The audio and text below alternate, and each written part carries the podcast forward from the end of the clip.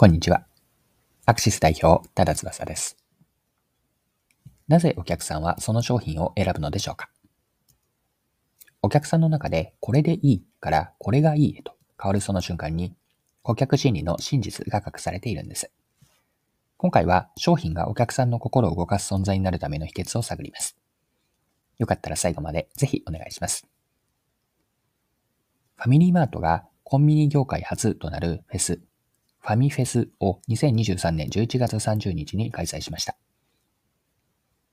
たった1日だけ現れた理想のファミマの店内には、オリジナルのアパレルであるコンビニエンスウェアを含めたファミマのオリジナルブランド商品が並びました。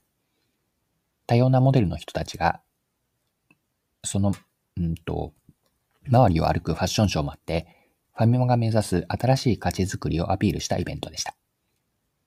ファミリーマートによれば、今後発売予定の新商品などを出品することで、未来のファミリーマートを先取りしてご覧いただけるような作りにしたとのことです。例えば、目玉の一つであったコンビニエンスウェアについて、新商品として様々なラインナップを取り揃えることで、全身のコーディネートができるブランドを目指す意気込みを示しています。その狙いはいつでも買えるという間に合わせ商品からの脱却と、ファイマの商品があえて選ばれる存在になること。ここを狙っていたんです。はい。では、このファイマの事例から学べること、後半のパートに入って掘り下げていきましょう。ファイマの事例からマーケティングへの学びというのは、お客さんから選ばれる理由を作ることの重要性なんです。お客さんからの商品への評価として、まあ、これでいいと、これがいい、この二つというのは、文字にすれば、でと、が、この違いにしかないんですが、二つの意味合いというのは、マーケティングの文脈では異なる意味を持ちます。後者のこれがいいという積極的にお客さんから選ばれる状況を作ることが、マーケティングでやっていくことなんです。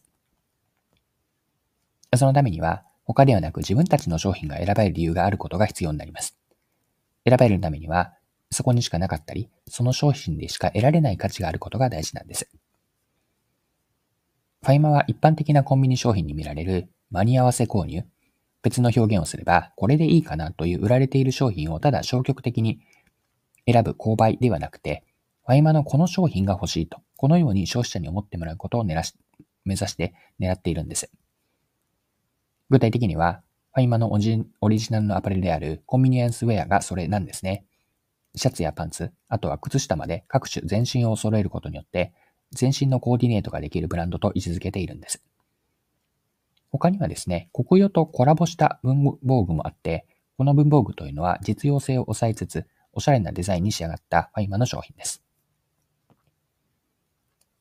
はい。では最後にですね、改めてマーケティングとは何か、マーケティングの本質はどこにあるのかについて考えてみましょう。結論から言うと、マーケティングとは、お客さんから選ばれる理由を作ることなんです。お客さんから選ばれるためには、その商品にはお客さんが自分のお金を払ってでも欲しいと感じる価値があることが必要です。価値とは強みでもあって、競争力のある選ばれる理由のことなんです。お客さんから選ばれるには、偶然にただ耐えるのではなく、意図的にその状況を作ることが大事になります。そのためには、機能性だとか利便性に加えて、他にはデザインであったり、あとはストーリーですかね。これらを組み合わせてそこに価値に見合った価格感を打ち出し、他にはない独自の価値、つまり強みを作り出すことが求められます。ここにマーケティングの役割があって、また本質と言えます。マーケティングとはお客さんから選ばれる理由を作る活動全般であると。偶然に選ばれるのではなくて、意図的に選ばれる確率を高めて、選ばれ続ける状況を作るのがマーケティングで目指すところです。はい。そろそろクロージングです。今回はファミマの事例ですね、ファミフェスを取り上げて学べることを見てきました。最後にポイントを振り返ってまとめておきましょう。お客さんから選ばれる理由を作ることが大事であると。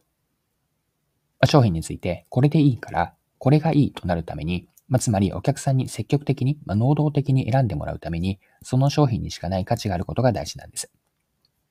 マーケティングとは、お客さんから選ばれる理由を作る活動全般です。偶然にお客さんから選ばれるのをただ期待するのではなくて、意図的にお客さんから選ばれる状況を作っていきます。これには機能性や利便性、デザイン、ストーリーなどを組み合わせて買いたいと思ってもらえる価格設定から独自の価値創造が含まれると。この重要性を今回学べたかなと思います。はい、今回は以上です。最後までお付き合いいただきありがとうございました。それでは今日も素敵な一日にしていきましょう。